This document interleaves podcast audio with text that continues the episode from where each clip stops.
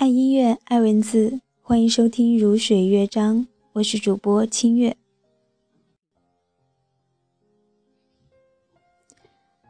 禅宗有一则有趣的故事：小徒弟整天跟老师傅说：“我心不安，我心不安。”他觉得心好慌，上课没有心上课，做功课没有心做功课，问老师傅到底该怎么办？师傅拿出一把刀，说。把心拿出来，我帮你安一安。这个小故事告诉我们说，心一直在自己身上，心会不安，是被寂寞驱使着，是去找自己以外的东西。可是所有的东西都在自己身上了，一直向外追寻，是缘木而求鱼，反而让自己慌张。我想，思维与孤独的关系也是如此。回过头来认识孤独的圆满性时，思维就会慢慢发展。也许对于我们的城市、我们的岛屿，尤其是对我们的政治和我们的媒体而言，孤独太难能可贵了。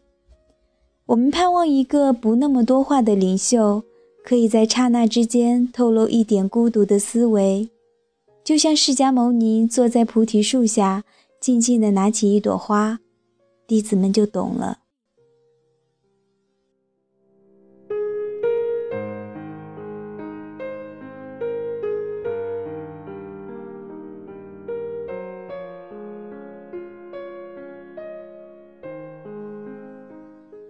在语言孤独篇已经谈到了语言的无奈，越多的语言就有越多的误解，越多的语言就有越多的偏见，越多的语言就有越多纠缠不清的东西。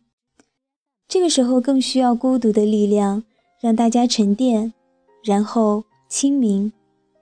我们不要忘了，波平如镜，水不在最安静的状况下。无法反映外在的形象。孤独是一种沉淀，而孤独沉淀后的思维是清明。静坐或者冥想有助于找回清明的心，因为不管在身体里面或外面，杂质一定存在。我们没办法让杂质消失，但可以让它沉淀。杂质沉淀之后，就会浮现一种清明的状态。此刻你就会觉得头脑变得非常清晰，非常冷静。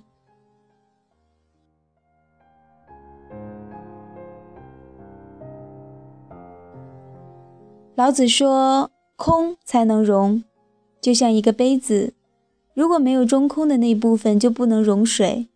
真正有用的部分是杯子空的那个部分，而不是实体的部分。”一栋房子可以住人，也是因为有空的部分。老子一直在强调空，没有空什么都不通，没办法通就没办法融。物质的空较简单，心灵上的空恐怕是最难。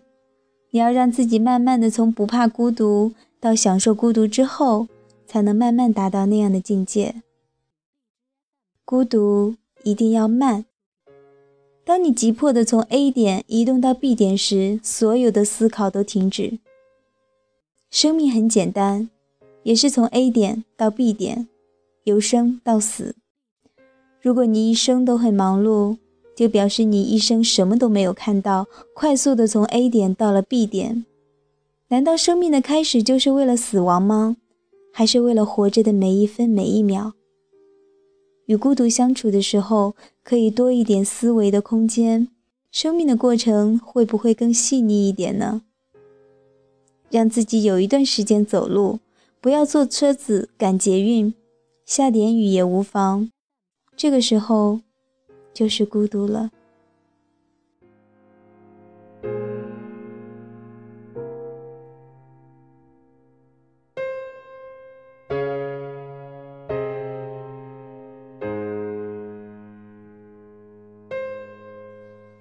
这里是如水乐章，我是主播清月，祝各位晚安，我们下期节目再见。